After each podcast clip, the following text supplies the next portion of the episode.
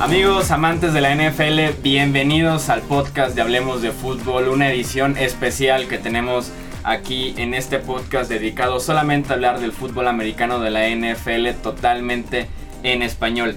Digo especial porque vamos a ponerle pausa un poquito a lo que son los previos eh, división por división que estamos haciendo aquí en Hablemos de Fútbol previo a la próxima temporada y nos enfocaremos un poquito en el fantasy fútbol eh, ahora que ya estamos en días de hacer el draft, de, empezar a hacer movimientos, de empezar a, planear lo que es la próxima temporada de Fantasy Football, vamos a platicar un poquito acerca de cada posición, dar recomendaciones, tips, consejos, todo lo que podamos dar en este episodio especial.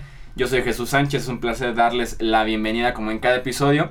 Y para platicar más a profundidad del fantasy Football, que si ya llevan tiempo siguiéndome o aquí en el podcast saben que de fantasy pues no es lo mío, podemos decirlo de esa manera. No soy tan especialista como quien sí está aquí en el estudio de Hablemos de Fútbol en este episodio especial, que es Mauricio Gutiérrez, fundador de Estadio Fantasy, expertazo de Fantasy Fútbol. Mau, ¿cómo estás? Muy bien, Chuy, muchísimas gracias por la invitación. Encantado de estar aquí contigo y tu auditorio para hablar de Fantasy. Como bien dices, esta semana y todavía la próxima es la ideal para hacer los drafts de fantasy fútbol, así que la información que escucharán aquí será muy muy útil eh, en, en vías a draft de fantasy. Sí, así es, así que pongan mucha atención, libreta y pluma para empezar a anotar los consejos, vamos a ir posición por posición. Y pues quién mejor que para hacer este análisis que, que Mauricio, que seguramente ya han escuchado hablar de él por Twitter. Ya lo hemos tenido aquí también en Hablemos de Fútbol para platicar después del draft. Hablamos de las implicaciones fantasy de los principales novatos, así que vamos arrancando ya con esta edición especial de Hablemos de Fútbol.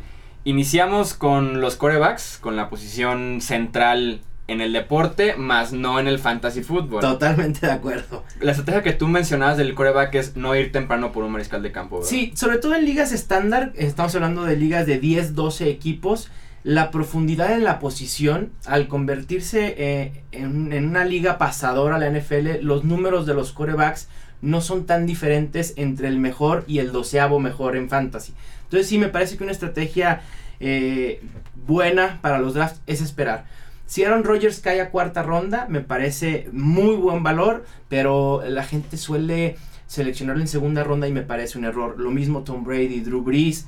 Eh, quizá esperarse a séptima, octava, novena ronda pueda ser lo ideal. Hay gente que le gusta esperar todavía más a rondas finales para buscar corebacks, los sleepers que ya estaremos platicando aquí.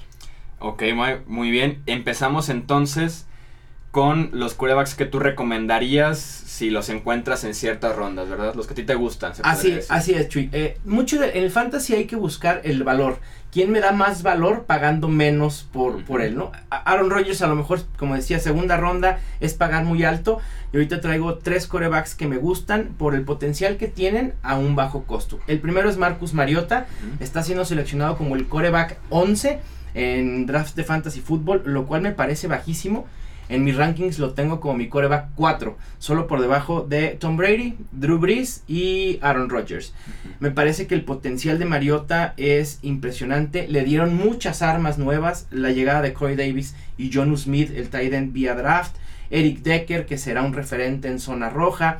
Eh, muchos le, le, dan la vuelta a Marcus Mariota por pensar que los Titans son un equipo corredor eminentemente. Y sí lo son. Pero Mariota en zona roja es letal y, los números de Mariota han mejorado año con año en sus temporadas de NFL y me parece que el potencial es impresionante. ¿Y hasta qué punto te preocupa con Mariota que lleva dos temporadas en la NFL y en ninguna de esas dos ha jugado los 16 partidos? Ah, es un tema a considerar, pero me parece que por potencial eh, lo dejo a un lado. Es decir, si Mariota se lesiona dos, tres juegos, habrá corebacks en el waiver o en la agencia libre que pueda yo cubrir esas ausencias eventuales de Mariota. Me, causaba también temor la lesión tan fuerte que tuvo en la semana 17 de la temporada pasada, pero ya lo vimos en pretemporada y luce recuperado al 100%. No, fue un partidazo el que dio en contra de los Panthers. y que, bien se vio la ofensiva en completa y Mariota sí es pieza clave. Y lo platicábamos eh, hablando del sur de la americana en los previos incluso es candidato como para meterse caballo negro ofensivo del año, Sí. si se meten los playoffs a... Si se meten los, los Titans a playoffs, un MVP, o sea, sí tiene mucho potencial. Piensen en, Ma- en Matt Ryan el año pasado. Eso es lo que yo veo en Marcus Mariota. A lo mejor una temporada con números tan altos, pero sí, sí de ese estilo. Otro coreback, Chuy, que tengo en la mira es Jameis Winston. Él está siendo seleccionado en la ronda 7, que me parece un poquito alto. Normalmente en los drafts que he hecho me ha caído a novena, décima ronda y me parece una muy buena estrategia esperar y seleccionarlo. Al igual que Mariota, tiene dos años evolucionando favorablemente. Le dan más armas los Buccaneers enfocándose en el ataque aéreo. y La llegada de Deshaun Jackson, la llegada de O.J. Howard vía draft, un tight end atlético impresionante. Eh, me preocupa que Doug Martin ha ido a la baja, está suspendido los tres primeros juegos. Entonces creo que sí, Tampa Bay está pensando en Jameis Winston como su principal arma ofensiva y eso puede dar buenos dividendos en fantasy. No, y justamente he visto, no sé si ha tocado ver los episodios de Hard Knocks, ahorita que están enfocados esta serie de HBO con los Buccaneers, y el la plática de cada junta es Winston nos va a llevar a este lugar, Sí, Winston sí, te sí. rodeamos para que nos lleves y de verdad sí la, la ofensiva va a estar enfocada en él y también yo lo veo como un candidato muy serio a ser un quarterback de élite hablando de él terminando la temporada ya. Totalmente, una proyección de 4.000 yardas y 30 touchdowns no me parece nada, eh, nada complicado de, de dar para, para Winston esta temporada.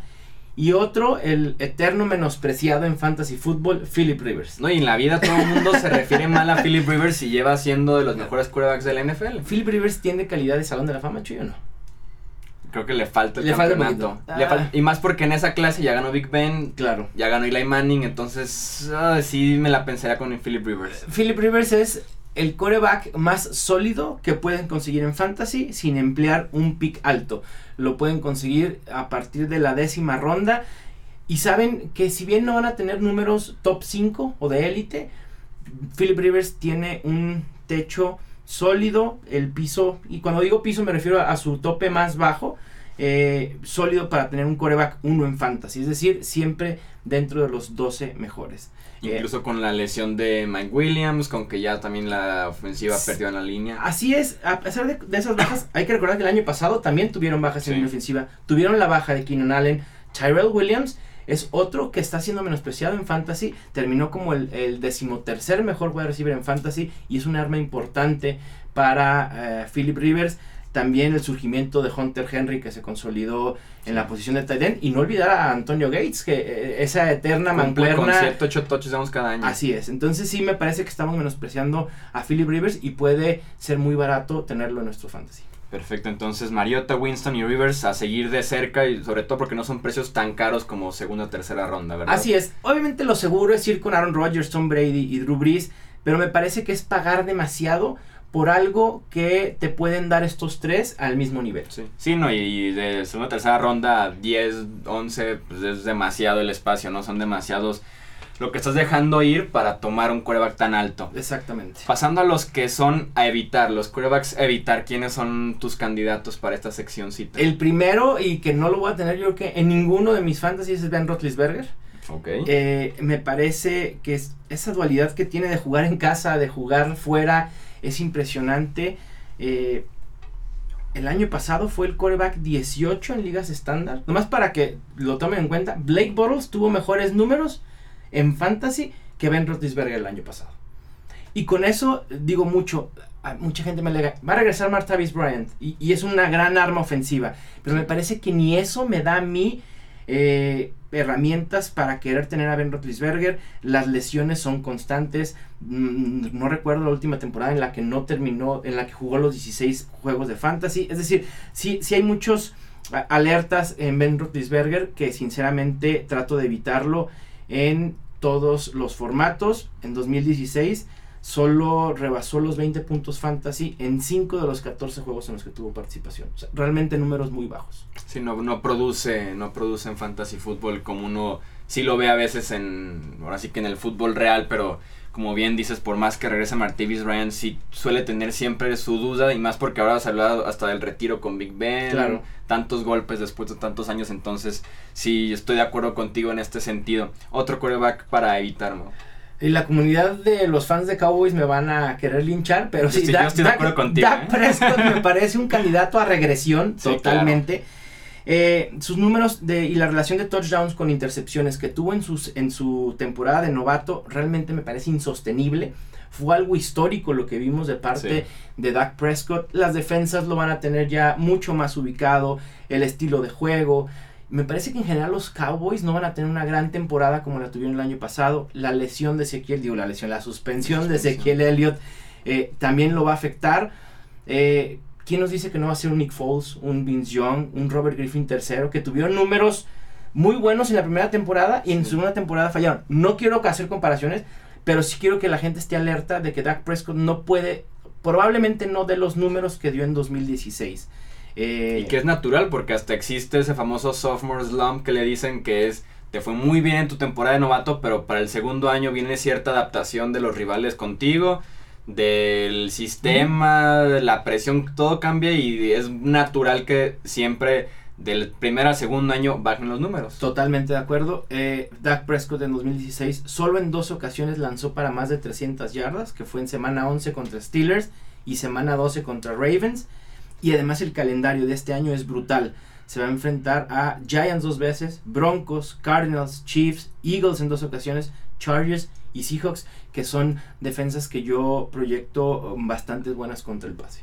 Sí, no, y lo que más le debe pesar es la suspensión de Zeke Elliott, porque ahora sí que Elliott es la ofensiva de ese equipo y además es la defensiva porque les permite no estar en el terreno de juego que también les va a afectar en ese plano. En, como tú dices, en récord no van a repetir tres ciclos, Claro. yo estoy de acuerdo contigo en ese sentido y con Prescott también individualmente no va a poder repetir eso 2016. ¿Cuál es el tercer coreback?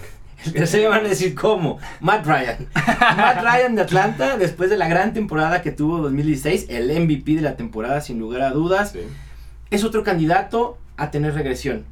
Eh, ya hablé de algunos nombres cuando hablamos ahorita de Dak Prescott. Piensen en Cam Newton, en la regresión que tuvo de 2016 a 2017. Creo que Matt Ryan le afecta el hecho de perder a Kyle Shanahan. Estará con un nuevo coordinador ofensivo. Los números también de Matt Ryan son excesivos para poderlos repetir. Me parece que nadie en la vida los ha repetido de ese número, ni siquiera Tom Brady.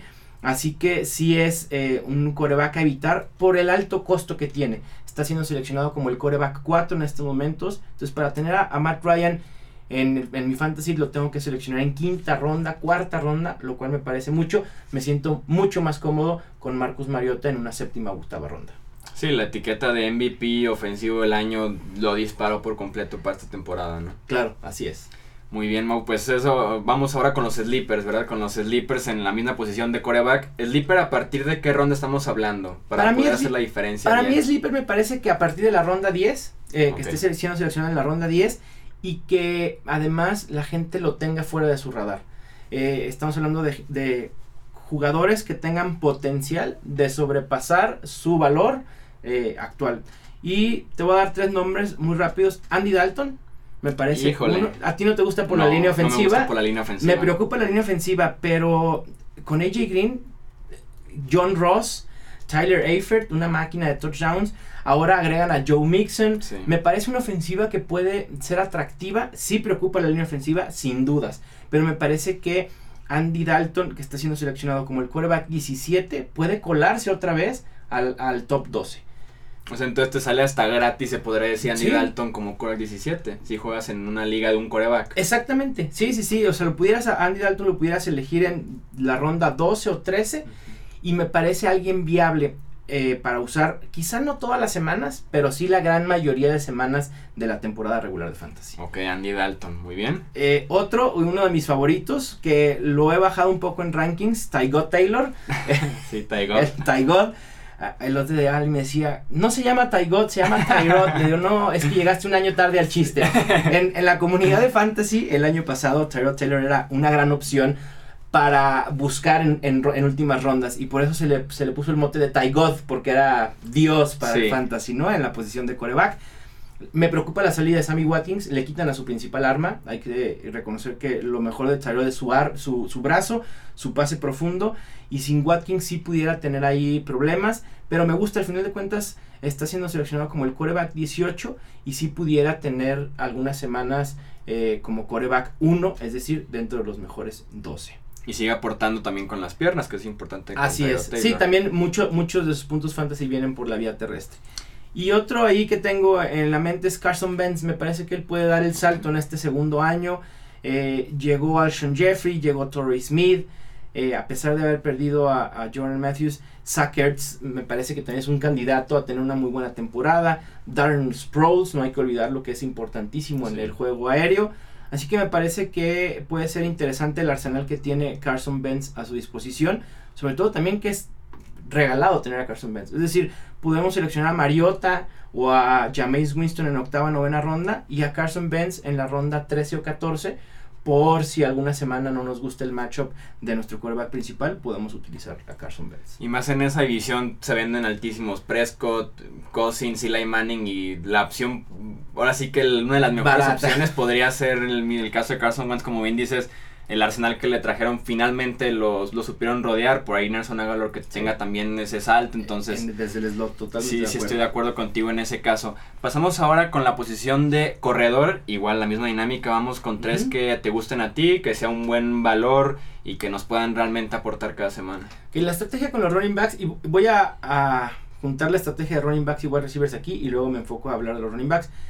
Son las principales posiciones en fantasy. Sí. Para mí, las primeras cinco rondas de tu draft las tienes que emplear para running backs y wide receivers. A menos que te caiga ahí un Travis Kelce en cuarta, quinta ronda, me parece buena opción.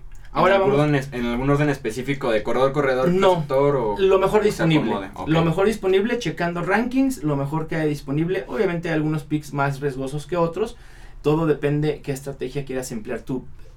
El año pasado se habló mucho de la estrategia cero running back porque iban a tener un bajón. El bajón lo tuvieron los receptores. O sea, no- el año pasado no es que los, los running backs hayan tenido una gran temporada, sino que el bajón fue del lado de los receptores. Este año me parece que va a ser al revés. Y una estrategia zero running back pudiera tener eh, buenos dividendos. Para quien no sepa, la estrategia cero running back o cero wide receiver o cero algo no implica que te vayas sin esa posición en todo tu draft, sino en las primeras tres o cuatro selecciones no seleccionar a nadie de esa posición. Ok. Bueno, con esto en Yo cuenta... no me animaría, la verdad. Porque luego te encuentras que te falta un running back titular y Sí. estás en la décima ronda y dices, ¿a quién queda, verdad? tienes que ahí, eh, tu estrategia se tiene que enfocar en suplentes o corredores que estén en comité que puedan aportarte. Eh, ahorita en los sleepers eh, voy a hablar alguno de, de ellos. El primero para mí que hay que tener fuera de los comunes, obviamente el primero es David Johnson, aquí, está la muestra. vemos, David Johnson. David Johnson es mi jugador favorito en fantasy, pick número uno indiscutible. Ni siquiera voy a hablar de él porque me parece muy burdo hacerlo. Eh, tampoco de Le'Veon Bell, me parece que ofrece mucha seguridad, mucho volumen. Y el primero que quiero hablar es Isaiah Crowell, el corredor de los Clevelands. Muchísimo potencial, correrá detrás de una de las mejores líneas ofensivas en la NFL, eh, tendrá bastantes huecos, viene de su mejor temporada en la que tuvo un promedio de yardas por acarreo de 4.8, bastante Alto. alto.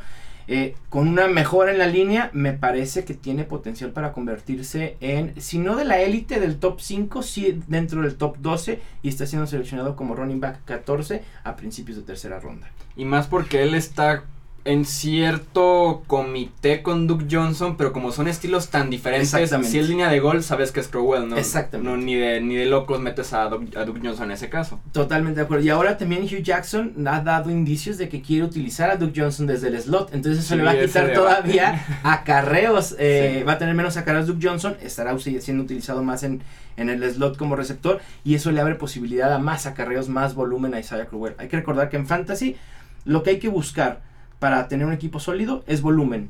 Volumen es acarreos o targets en running backs y targets en wide receivers y tight ends. Ok, muy bien. Isaiah Crowell de los Browns. Otro que me, que me agrada, que fue menospreciado durante toda la temporada Sí. baja, Carlos Hyde.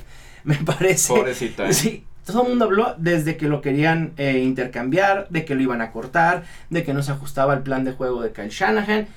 Y ya lo vimos en pretemporada y en training camp. Y es el mejor hombre ofensivo que tienen los 49ers. Y el único.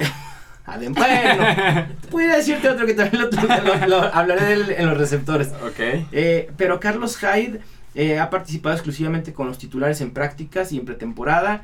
La línea ofensiva no es una maravilla, pero eh, Hyde los puede aprovechar. También hay que pensar lo que hizo Kyle Shanahan con Devonta Freeman y con Tevin Coleman eh, siendo coordinador ofensivo de Atlanta. Me parece que es el tratamiento que le puede dar a Carlos Hyde.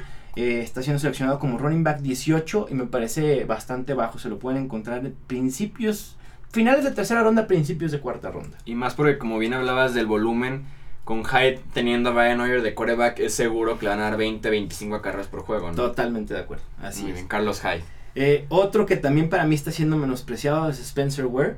Mucho se habla del De novato Kareem Hunt eh, con los Chiefs, pero para mí Ware tiene un gran potencial. Tuvo una primera mitad 2016 de ensueño y me parece que eso ha convencido a Andy Reid de utilizarlo. Si bien Kareem Hunt ha tenido una gran pretemporada, el- el peor escenario que veo para Spencer Ware es estar en un comité. Eh, pero sus yardas por acarreo me parecen bastante buenas, creo que tiene arriba de 5.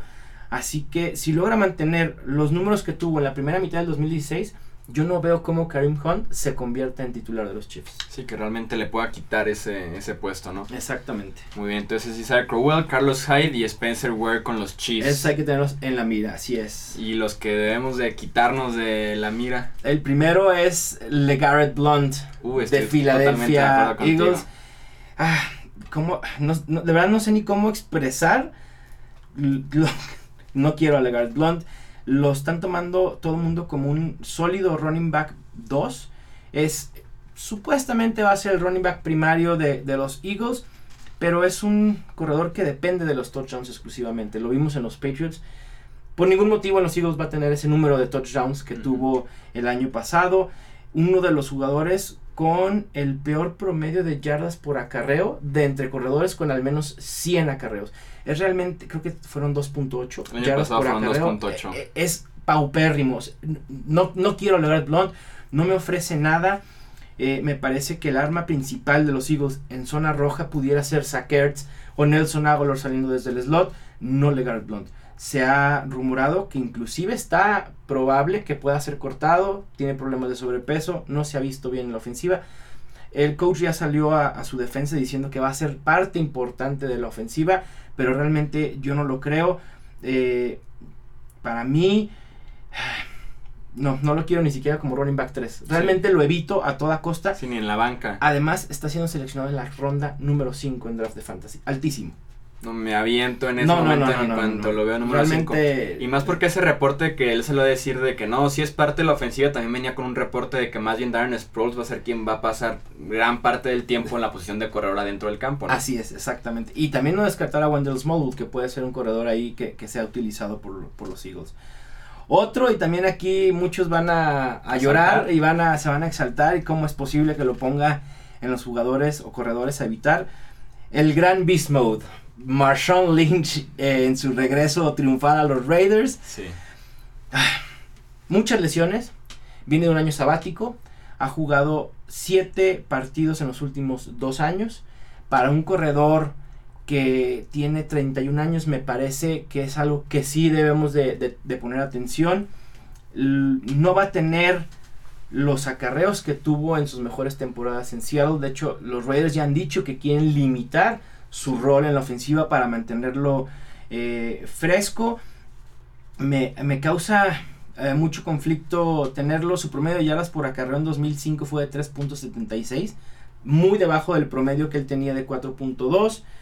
Eh, los Raiders les gustan mucho los, los corredores que tienen detrás de Marshawn Lynch, de Andre Washington, Jalen Richard. Y me parece que puede terminar siendo un comité carísimo. Lynch en draft de fantasy football está siendo seleccionado como el corredor 12 a finales de segunda ronda. Me parece Sí, mucho. muy alto. Quizá Marshawn Lynch pueda darnos más de 10 touchdowns en la temporada. Probablemente, ojalá se dé. Pero hay demasiados riesgos que yo no quisiera tomar, sobre todo tan alto en un draft de fantasy. Sí, no, y sí huele a que van, lo van a guardar para diciembre y enero. Exactamente. O Y ya de nada te sirve en enero tener a Marshall Lynch. menos de, dos, de 200 acarreos me parece algo lógico de, de proyectar para Marshawn Lynch esta temporada. Sí, en ese sentido estoy también muy de acuerdo contigo que Marshall Lynch no es una buena opción.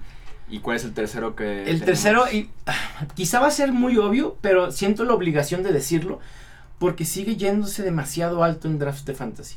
Ezequiel Elliott.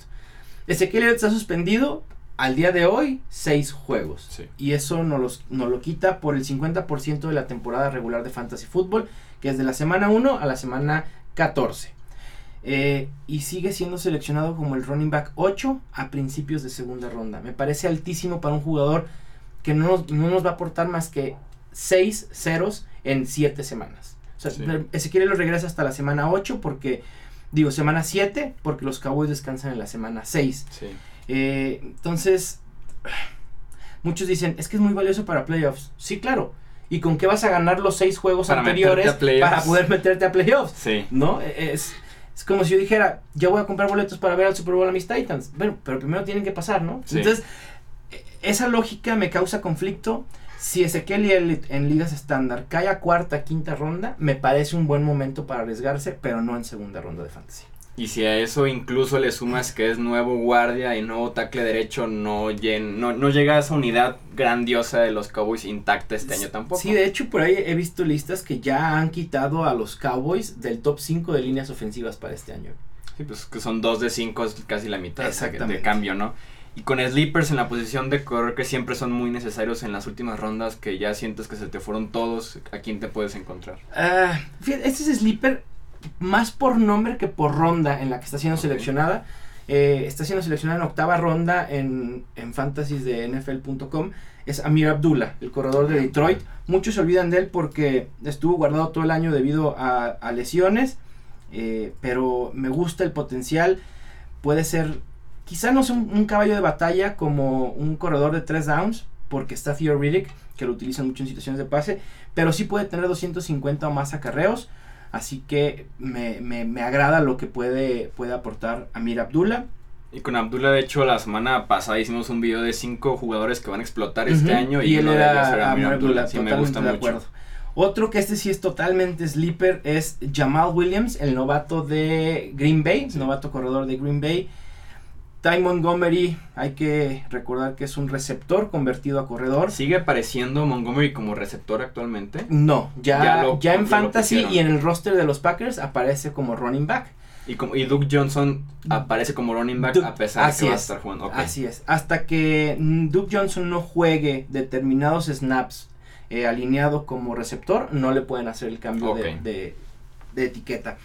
Eh, los reportes que salen del campo de entrenamiento de los Packers hacen presumir que Ty Montgomery está teniendo muchos problemas para protección. Y es normal, un receptor convertido Sí. a corredor no sabe proteger al, al, en situaciones de pase. Si un corredor no sabe, imagínate un receptor. Totalmente. Y Jamal Williams está teniendo una buena pretemporada en eso. Entonces, Mm.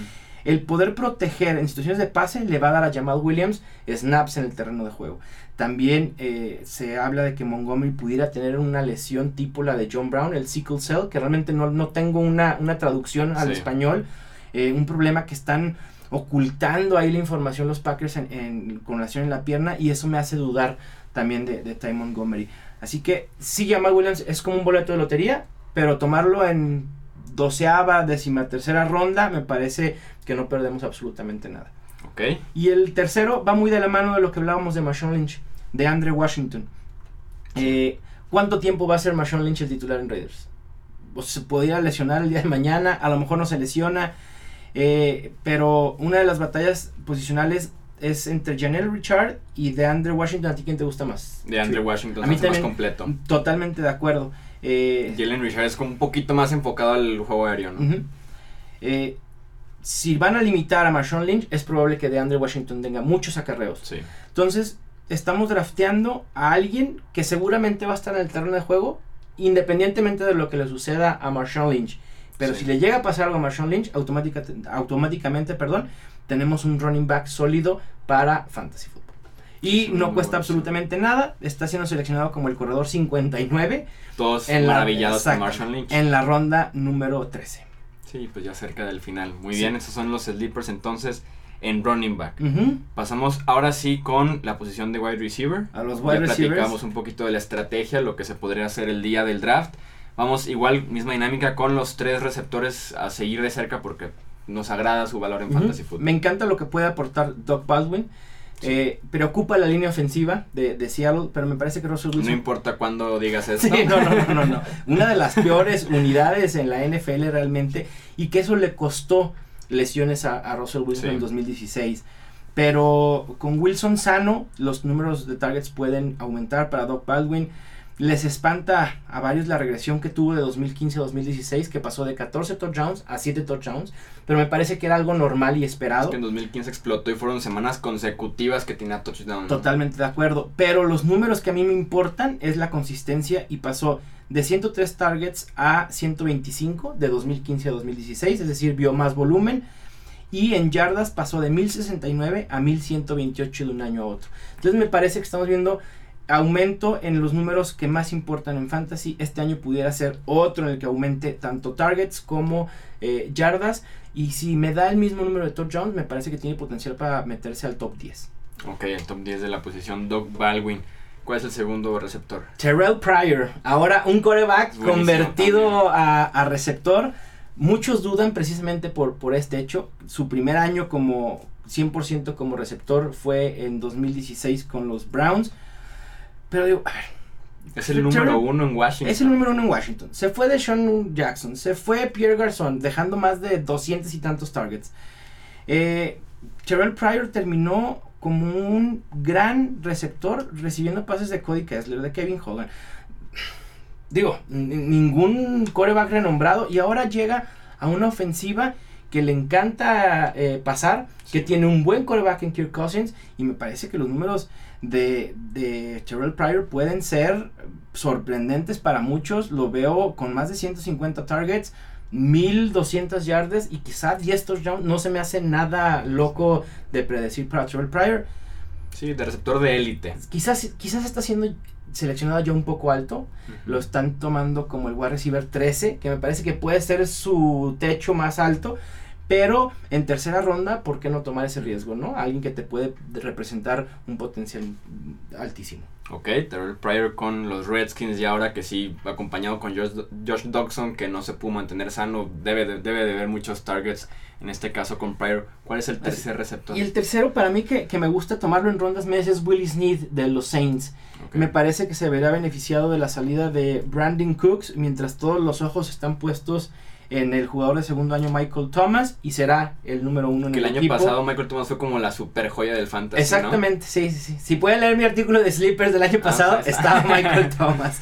Eh, detrás de él, de Michael Thomas, Snead va a ver un aumento de- en sus targets. Y entre más targets, más posibilidad de, de puntos fantasy. Compite solamente con Ted Ginn, ¿verdad? Entonces, Pero Ted Ginn es para pases profundos. Sí, es decir, es, el velocista. Eh, va a estar mucho tiempo en el terreno de juego. Quizá Kobe Fleener a lo mejor pudiera quitarle algunos targets, pero tampoco me parece nada impresionante. Eh, no terminó dentro de los 24 mejores el año pasado, pero este año puede estar ahí. Si su número de targets aumenta a 120, me parece que puede ser un confiable wide receiver 2, es decir, de rankeado del 12 al 24. ¿y a partir de qué ronda están seleccionando a Will Smith? Will Smith está saliendo eh, en ronda 6, pero en otras plataformas como NFL.com se está yendo en ronda 10. Así de, de variado está el ADP, que es el- la posición promedio de draft de Will Smith, está siendo tratado como el wide receiver 32. Y además para terminar, los números de Snead del año pasado fueron muy similares a los de AJ Green y a los de DeAndre Hopkins. Yo sé que ninguno de los dos tuvieron una temporada Sí. grandiosa. AJ Green por lesión, DeAndre Hopkins por tener a un tal Brock Osweiler de quarterback.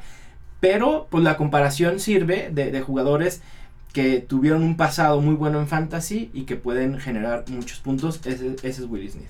Perfecto, Will Smith, sí, estoy de acuerdo contigo. Va a haber una alza en sus targets por el simple hecho que ya no está Brandon Cooks, alguien debe tomarlos y Ted Ginn no va a hacerlo, lo va a hacer Will Smith en este caso. Receptores ahora a evitar en el fantasy fútbol. La gente va a decir que tengo algo en contra de los Philadelphia Eagles, pero no, realmente no es así. Alshon Jeffrey no me gusta absolutamente para nada. Está siendo seleccionado como wide receiver 18. Lejanas, están ya las épocas en las que se codeaba con la élite de wide receivers 2013 y 2014. Muchos dicen que Jay Cutler fue culpable de, su baja en la producción, pero realmente fueron los años que estuvo ausente. En 10 de 32 juegos eh, la temporada regular estuvo perdido, no, no, no tuvo participación. Y el promedio en estos dos últimos años me preocupa bastante. 814 yardas y 3 touchdowns en los últimos dos años. Bajísimo para hacer el 18. Exactamente. Eh, el receptor llega a un mejor entorno del que tenía en Chicago, pero me parece que no me, no me da ese potencial que yo busco en un jugador que estoy seleccionando en cuarta ronda. Entonces sí hay que tener cuidado con, con Alshon Jeffrey. Sí, que llegó a, a los Eagles, como bien dices, pero no es tan buena opción. Y en ese caso, Torrey Smith incluso sería mejor por la posición o aléjate de. Tampoco me encanta. Fíjate que Filadelfia eh, eh, me enfocaría en Sackers. Me parece que él puede brindar este buen valor fantasy. Torrey Smith no, tampoco me encanta. a pesar de que lo puedes conseguir en últimas rondas de fantasy, creo que hay, hay más talento y jugadores que te pueden dar más potencial en, esas rondas. Muy bien, vamos entonces con el segundo receptor. El tercero es Tyrek Hill de Kansas City. Muy de acuerdo contigo. Mucha gente está maravillado por lo que vimos o lo que vieron de Tyrek Hill el año pasado. Muy versátil. Pero me parece que es uno de los jugadores más contrastantes. ¿Qué Tyrek Hill vamos a ver? Muchos de, sus momentos fueron eh, regresando patadas. Sí. Eh, ¿Cómo se va a ver ahora sí siendo 100% un wide receiver? Hay que eh, con el peso de no tener ya a Jeremy Macklin, que sí ha ayudado un poco. Exactamente, y también que está Travis Kelsey, que se ha consolidado como uno de los mejores tight ends en la posición. Entonces, a Terry Hill pues, representa potencial, pero me parece que hay más riesgo. También está siendo seleccionado como wide receiver 17. Me parece un poco alto, así que no lo quiero en, en no muchos de mis fantasy. ¿no? Y otro es Keenan Allen, no sé si estás de acuerdo conmigo, de los Chargers. Ay, bueno, eso con los Chargers también hay mucho talento fantasy con Hunter Henry y con Terrell Williams. A mí lo que me preocupa de, de Keenan Allen es demasiadas bocas que alimentar. Eh, Philip Rivers tendrá mucho eh, arsenal en su potencial. Viene de lesiones eh, importantes el ligamento cruzado, luego la ruptura del ligamento posterior y la fractura de, clavícula, perforación de riñones. Todas esas son las lesiones que ha tenido Keenan Allen a través de sus años, tanto de colegial como de... Y solamente ha eh, sido un, año en el que no se lesionó, no están como repartido que primero fue esta, este año le afectó esta y así no ha podido completar, creo que solamente fue una temporada. Una temporada, exactamente, y no, creo que fue la temporada de novato, la de Keenan me parece. Eh, así que no, no me gusta Keenan representa potencial, pero volvemos, mucho riesgo. Me parece que Philip Rivers va a repartir demasiado lo voy. Tiene a Terrell Williams, tiene a Travis Benjamin, Antonio Gates, Hunter Henry. Eh, Melvin Gordon inclusive creo que va a ser más este, utilizado en situaciones de pase. Así que no, no me encanta el potencial que, puede dar Keenan Allen. Sobre todo que también eh, tenemos que emplear una ronda de tercera ronda para, para tenerlo en los fantasy. Creo que en rondas medias hay mucho más valor en gente como Willie, Will, Willis Need, Martavis Bryant, etcétera. Muy bien, entonces para alejarnos de Keenan Allen en los próximos drafts. Vamos con los sleepers. ¿A quién nos puede recomendar? Martavis Bryant de Pittsburgh. A pesar de que todavía no está reinstalado. Mal, ¿eh? No, y se vio mal cuando jugó la, el partido a mí no se me hizo. Se vio oxidado. A mí se bueno, me hizo. un año, sin, sin, jugar. Creo que eh, hay que recordar que fue suspendido por violar la política de sustancias prohibidas. Pero el talento eh, está ahí. Eh, será titular del lado opuesto a Antonio Brown, sin duda alguna. Así que talento y oportunidad hay. En sus dos primeros años promedió .66 touchdowns por juego, al anotar en 14, touchdowns en 21 juegos. Altísimo porcentaje. Eh, puede convertirse en un sólido wide receiver 2. Eh, comienza el alboroto por Martavis Bryant y va a empezar a subir posiciones en draft de fantasy. Si lo puedo conseguir en sexta ronda, me parece excelente. Y otro receptor en Pittsburgh, nada más Antonio Ronnie Martínez, Ryan, ya sea Juju Smith. No, fíjate que no, no, no les veo potencial. No, creo que es, eh, Antonio Brown y, y Martavis Bryant serán los dos las únicas opciones. También la, la Bell lo utilizan mucho para situaciones de pase, así que no, no le veo potencial a, los demás, al menos no esta temporada. Ok, vamos con el siguiente sleeper. Y hablábamos que quizá Carlos Hyde sería el único, la única arma ofensiva en San Francisco. Pierre Garzón Terminó el 2016 como el wide receiver 32.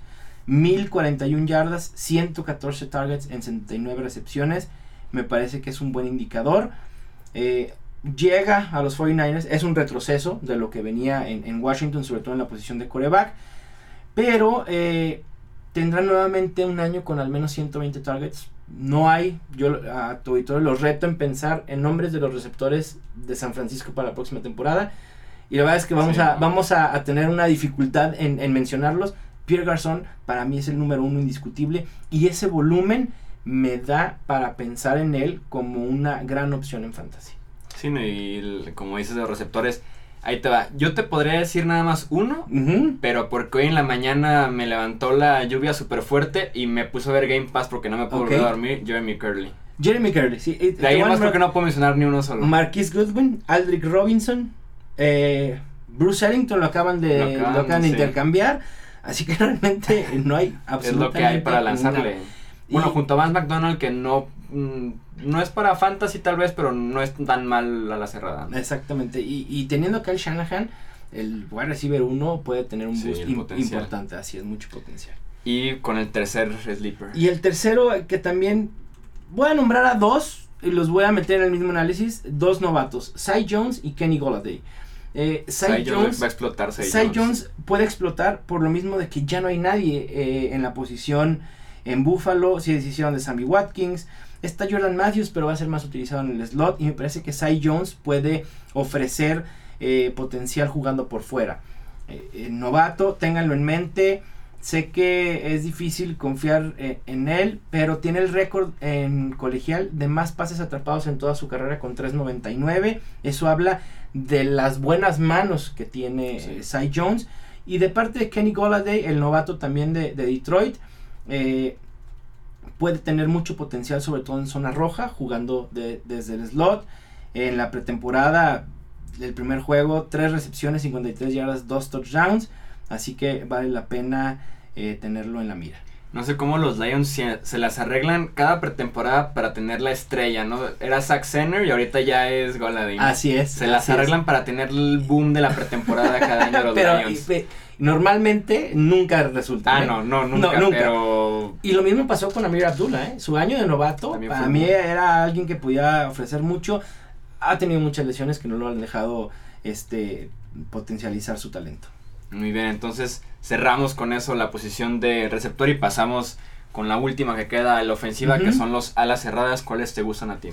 Aquí sí me voy a enfocar en uno muy obvio, Travis Kelsey de Kansas City. Eh, mucho más consistente en 2016. No hay indicadores que me hagan suponer que el 2017 será diferente. La salida de Jeremy Macklin será un plus para él. Aumentarán targets. Fue el mejor en la posición 2016. Y creo que este año tiene el potencial de volver a ser el mejor.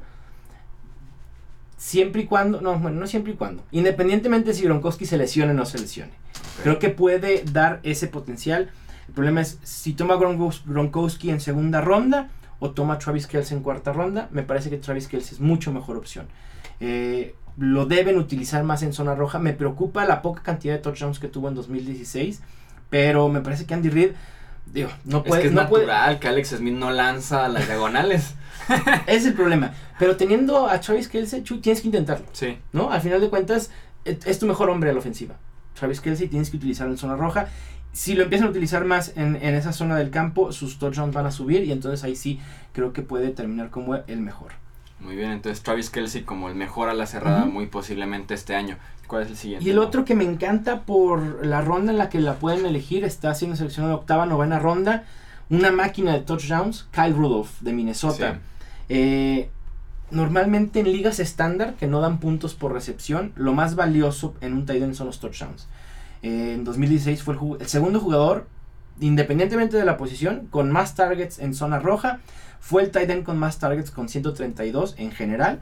Uno de los picks más seguros eh, en la posición de tight end y eso lo convierte doblemente valioso. Desarrolló ya una buena química con Sam Bradford quítense de la cabeza el argumento de que, híjole, no me gusta que el Rudolph porque su coreback es Sam Bradford. Olvídense de eso. Es su arma predilecta en zona roja y seguirá haciéndolo en 2017. Sí, nunca sale el campo Cal Rudolph porque también bloquea, se mantiene, ¿no? es, un, es un tight end muy completo. Muy bien, entonces vamos ahora con la tercera opción. Ah, en este tenor, tercera opción. Me parece que Martellus Bennett puede ser una buena opción. Cambia de, equipo, ahora estará en Green Bay. Eh, ya vimos su potencial el año pasado con, los Patriots. Seguirá teniendo un coreback de élite, que eso le, le, ayudará mucho. Si bien hay muchas opciones para Aaron Rodgers en el, en el pase, digo, en el ataque aéreo, pero nunca ha tenido un tight end confiable, Aaron Rodgers. Me parece que este año puede ser eh, Martellus Bennett y que sea el arma favorita en zona roja. Que puede ser producción muy parecida a la que ya vimos con Jermichael Finley hace ya 5 o 6 años cuando todavía estaba Sandy y jugaba en la NFL. Exactamente, sí, sí, sí. Titans a evitar. Mira, Chuy, eh, la posición de Titans siempre es bien complicada en fantasy. ¿eh? Y el año pasado realmente fue complicadísima porque tuvieron un bajón importante en estadísticas y en números. El primero que me sale es Delaney Walker. Está siendo seleccionado como el Titan 8. Ha sido consistente, pero en el tenor de lo que hablamos de Marcus Mariota, tendrá muchísimas más armas. Por algo se hicieron de Eric Decker. Eric Decker lo quieren para zona roja, que es donde Delaney Walker tenía su potencial fantasy. Entonces sí creo que va a haber una regresión en cuanto a touchdown se refiere. Así que yo sí lo, lo, lo estaría evitando y los números de Delaney Walker, los mejores números de Delaney Walker en la etapa de los Titans fue cuando no había nadie más en el ataque aéreo. Ahora ya están Corey Davis, está Taiwan Taylor, John Smith, Eric Decker, Richard Matthews. Es decir, hay muchos nombres, ¿no? Y, y sus números cuando empezaron a hacerse de receptores los Titans han ido disminuyendo. En ese mismo tema con los Titans hablamos muy bien de Marcus Mariota. Pero las armas que le están lanzando, ¿hay alguno que valga la pena? Como bien dices, son demasiadas bocas ya que alimentar con Decker, Corey Davis, el mismo Taiwan Jones, Richard Matthews, que fue el número uno la temporada pasada, pero... Y la gente lo está olvidando, ¿eh? Richard Matthews, lo están haciendo a un lado. Me parece que Corey Davis, el problema con Corey Davis es mucho talento, se ha perdido gran parte de la pretemporada por una lesión eh, que, que, le está quejando, pero me parece que si puede estar listo para la semana 1, Corey Davis puede ser la opción... Eh, más viable en fantasy eh, en, esa, ofensiva. Así es. Otro sleeper en la posición, ¿no? Eh, Ahora estamos hablando de evitar. Este es de evitar. Sí, perdón. Evitar. Digo, que sí, Corey Davis le pudiéramos dar el tratamiento de sleeper en, receptor, sí, totalmente. Otro es evitar, y yo realmente esto no, no, no logro entenderlo, Chuy. Eh, OJ Howard, el tight end de Tampa Bay, está siendo seleccionado como el doceavo mejor y ni siquiera es el número uno en su propio equipo, ¿no? Es, ya, con eso dices todo. Está siendo seleccionado en onceava ronda como el doceavo mejor tight end. Bueno, que alguien me diga qué vieron. Sí. Eh, el hype es demasiado. Eh, yo los reto a que piensen de un tight end en los últimos 15 años que en su año, de novato haya terminado dentro de los 12 mejores de fantasy. Eh, van, a tardar, Henry? van a tardar. Hay dos. Rob Gronkowski, aquí los tengo. Hunter Henry y Rob Gronkowski. Nada más. Que son eh, freaks ellos de la naturaleza sí, humana. Sí, sí, sí, también eh, hay que recordar la posición de Titan es una de las más complicadas para adaptación a la NFL. El cambio de colegial a la NFL es complicadísimo. Eh, desde 2002 solo siete novatos han superado la marca de 500 yardas. Son Rob Gronkowski, Aaron Hernández, Jeremy Shockey y Tony Moaki. Cuatro. Más de 500 yardas por pase. y también la gente olvida que Cameron Braid tuvo una gran temporada. Cameron Braid fue el líder en touchdowns entre todos los tight ends el año pasado. Para mí no hay indicación de que los Buccaneers van a olvidarse de Cameron Braid para utilizar a O.J. Howard. Sí es una buena opción en ligas Dynasty, o sea, pensando muy a futuro. Pero este año me parece mucho mejor opción y más segura Cameron Braid que O.J. Howard. Y si Howard es el ala cerrada número 12, Cameron Braid, ¿qué posición está teniendo ahorita? Eh, Cameron Bates está siendo seleccionado como el Titan 22. Super Increíble. Es, mi primero, es el ah, primero de mis sleepers. Exactamente. Y de hecho, a evitar, traigo nada más estos dos. Y si quieres, nos pasamos a los sleepers. Cameron Braid. Eh, el sexto mejor Titan Fantasy en 2016. Fue líder en touchdowns. Eh, ni Gronkowski, ni Kelsey, ni Graham, ni Olsen. Cameron Braid. Cameron Braid. Su potencial fantasy depende de los touchdowns, pero y a muchos les preocupa la adición de Deshaun Jackson. Pero creo que el rol de Cameron Braid estará ahí seguro y OJ Howard lo utilizarán para bloquear. A pesar de que no es gran bloqueador, lo utilizarán para bloquear. Y otro que me gusta de eh, Sleeper es Austin Hooper, el Titan de Atlanta, seleccionado como el Titan 18. Nadie extraña más a Tony González que los Falcons. y eso es un hecho. Para mí, Austin Hooper es el candidato idóneo para que lo dejen de extrañar este año. Eh, puede dar un salto eh, que muchos tight ends han tardado en, dar. y me quiero referir a Eric Ebron un tight end que llegó con muchas esperanzas al NFL. No sé si en algún punto vaya a dar el salto. Yo creo que este año pudiera ser. Ya si no es este año, ya no se va a dar. Eh, será el tight end principal en una ofensiva que se espera siga siendo dinámica, versátil y dominante a pesar de la salida de Kyle Shanahan. Eh, estuvieron entrenando mucho en pretemporada eh, privadamente tanto Matt Ryan con Austin Hooper, así que puede dar un, gran salto y ser la sorpresa del año. Y que muchos mencionaban a Atlanta como candidato a buscar a la cerrada, aunque Hooper se ha visto bien ya en la postemporada, en el Super Bowl incluso anotó una vez, entonces sí tiene el potencial y el talento para ser la opción en la posición en ese sí, en una, el año pasado, la camada de tight ends del 2017, tú lo sabes perfecto, Chuy, era muy buena. El hecho de que Atlanta no haya seleccionado ninguno nos dice de la confianza que tienen puesta en, Austin Hooper. Sí, no, porque sí llega a rendir. ¿eh? Sí, sí, sí, es productivo Austin Hooper en la posición de la cerrada. Pasando rápidamente a lo que son las defensivas para hablar en términos generales, justamente teníamos un debate en Twitter que estábamos del mismo lado, estábamos defendiendo el mismo punto, que era de que la defensiva no es tan importante como alguien pueda pensar en fantasy fútbol. No, de hecho yo tengo la estrategia es que mientras tu liga te permita no elegir defensa en el draft, lo hagan. Eh, pueden encontrarse una joya en vez de utilizar ese, esa posición en roster para una defensa. Y antes de la semana 1, ver qué defensas tienen un buen enfrentamiento o favorable y, y seleccionarla, ¿no? La estrategia es ir cambiando de defensa semana a semana. La diferencia entre la defensa número 1 y la defensa número 2 en fantasy es alrededor de 4 puntos fantasy por semana. O sea, realmente es muy poco a la diferencia que te puede marcar un running back, un wide receiver. También hay que saber que en una liga de 12 equipos eh, son 36 wide receivers titulares, 36 eh, running backs titulares y solo 12 defensas la posición se vuelve muy profunda y siempre habrá defensas que se puedan utilizar en el waiver wire o a través de la agencia libre.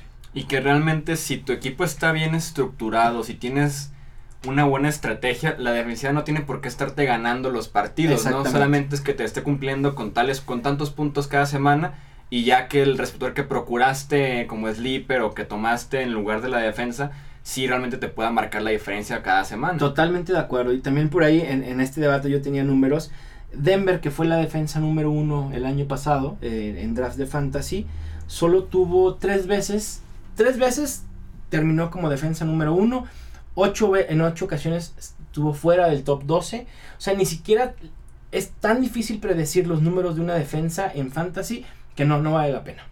Sí, no es estrategia cuando en aquellos tiempos que jugaba fantasy fútbol ya muy lejanos, era la misma estrategia de cada semana encuentra a la peor ofensiva de la NFL y si está disponible la defensa con la que van, agárrala. Tan fácil. ¿Quién juega contra los Jets en la semana 1? Sí. Ah, si esa defensa está disponible en el waiver o en la agencia libre, agárrenla y jueguen con ella. Y con pateadores estamos hablando de algo muy, similar. Exactamente. Hay gente que le encanta ir por Goskowski, por Justin Tucker en rondas 10, 11. Me parece un error. Eh, hay un listado enorme de jugadores que pudiéramos conseguir en esas rondas en vez de, del kicker o la defensa que valen muchísimo más la pena. Muy bien, entonces, para ya cerrar con ese análisis, ahora sí que algo que te gustaría a ti agregar de algún otro consejo a seguir de cerca algo muy general o evitar todo un equipo. Para el draft, eh, un consejo muy general y que normalmente la gente lo da por sentado es conocer el sistema de puntuación de tu liga. Lo primero que tienes que hacer al, estar en una liga es ir a los settings y ver el, sistema de puntuación. No todas las ligas fantasy son iguales. Hay unas ligas que dan puntos por, por recepción, puntos por acarreos. Eh, hay otras que dan 4 puntos a los touchdowns por pase de anotación. Hay otras que dan 6. Y eso es básico para poder emplear una buena estrategia durante el draft. Y en estos casos de los corredores por comité, que cada vez es más común, la estrategia del handcuff que dices, ok, si agarré a McGillisley, también agarro a Dion Lewis o, agarro al que sigue porque me quiero amarrar con el que es el número uno y el que le pudiera quitar a carreos. ¿Realmente es recomendable agarrar al handcuff? A mí no me gusta esa estrategia, me parece que es emplear una posición, un puesto de roster en alguien que quizá nunca vaya a ver el terreno de juego. Eh, y lo decía cuando hablaba de los, de los corredores, yo prefiero a un DeAndre Washington que sé que va a estar en el terreno de juego y que si se lesiona Marshawn Lynch puede jugar. Eh, Jonathan Williams, el de Buffalo, un novato. Eh, mucha gente olvida que siempre los segundos corredores de Buffalo tienen buenas estadísticas, buenos números, normalmente juegan. Entonces prefiero yo a esos, aunque no tenga el titular, que como que asegurarme, ¿no? Si tengo a Le'Veon Bell, entonces tengo que seleccionar a James Conner. Me parece un, error total porque estamos jugando a la lesión y las lesiones son tan impredecibles que, es muy, muy complicado. Yo, yo no lo haría, me quita un espacio en roster. Un mal comienzo en Fantasy 0-3-0-4 te va a hacer que tires a ese corredor que te está dando 0 puntos si, si el titular no se ha lesionado. Y entonces, ¿de qué valió? De nada. Entonces prefiero, yo prefiero tener sleepers, esos jugadores con potencial desde el draft, que después estarlos buscando en el waiver.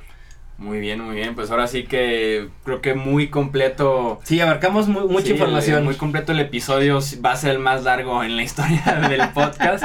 pero creo que sí queda muy claro cada consejo y de todos modos, cualquier pregunta que tengan, me consta que contesta cada tweet Mauricio. ¿Cuál es tu Twitter, Mau? Es arroba A cualquier hora del día, si estoy ocupado, eventualmente contesto. Trato de contestar la mayoría. Me parece que eso es algo muy, muy valioso y, no me gusta dejar a la gente con las dudas de fantasy. Es ya sea cual sea, desde la más básica a la más experta, por favor no tengan duda de, hacerme cualquier pregunta que tengan. Y para estar al pendiente cada semana de sleepers, waivers, siéntalos, inícialos. También se puede meter a Estadio Fantasy en Twitter como Estadio Fantasy 1. así es. Y a la página de internet estadiofantasy.com. Así es, ahí este, ya hay muchísimo material para leer eh, de cara a los drafts y obviamente semanalmente tengo tres eh, artículos, los más importantes que son los de waivers, los de sentarlos y banquearlos y reporte de lesionados. Muy bien, entonces sí, me, yo me he metido, es una muy buena herramienta y desde rankings, sleepers encuentras todo un kit previo al draft y se convierte en la fuente de información de fantasy fútbol en español durante toda la temporada de fantasy fútbol, así que se la recomendamos bastante a quien hablemos de fútbol meterse a estadiofantasy.com y además ahí encuentran esta playera que si lo están viendo en YouTube que dice David Johnson no, matter what. Hay más diseños, ¿verdad? sí, tengo cuatro diseños en esta primera etapa. Ya, ya tenemos la tienda en línea. La pueden encontrar en Kichink, K-I-C-H-I-N-K.com. Eh, ahí buscan Estadio Fantasy. Tenemos cuatro diseños. La verdad es que vale la pena para, usar toda la temporada y sentirse ahora sí unos verdaderos expertos en fantasy. pues ahí están las opciones. No olviden entonces meterse a estadiofantasy.com y seguir y consultar con Mau cualquier duda que tengan previo a su draft o ya durante la temporada. Aquí en Hablemos de Fútbol esperemos también durante la campaña regular poder tener ciertos consejos de, de, fantasy fútbol para que no descuidemos esta parte tan importante ya tan grande que es el mundo del fantasy fútbol ya en la NFL entre los amantes de, de esta liga. Eso fue todo entonces por este episodio especial que hicimos una edición especial de fantasy fútbol y para el siguiente episodio ya retomaremos lo que son los previos que estamos haciendo división por división como previo de la próxima temporada de la NFL con Edgar Gallardo en los controles, Mauricio Gutiérrez de invitado. Muchísimas gracias, Mau. No, hombre, muchísimas gracias a ustedes. Un placer estar aquí. Yo soy Jesús Sánchez y nos escuchamos en el siguiente episodio aquí en Hablemos de Fútbol. Hasta la próxima.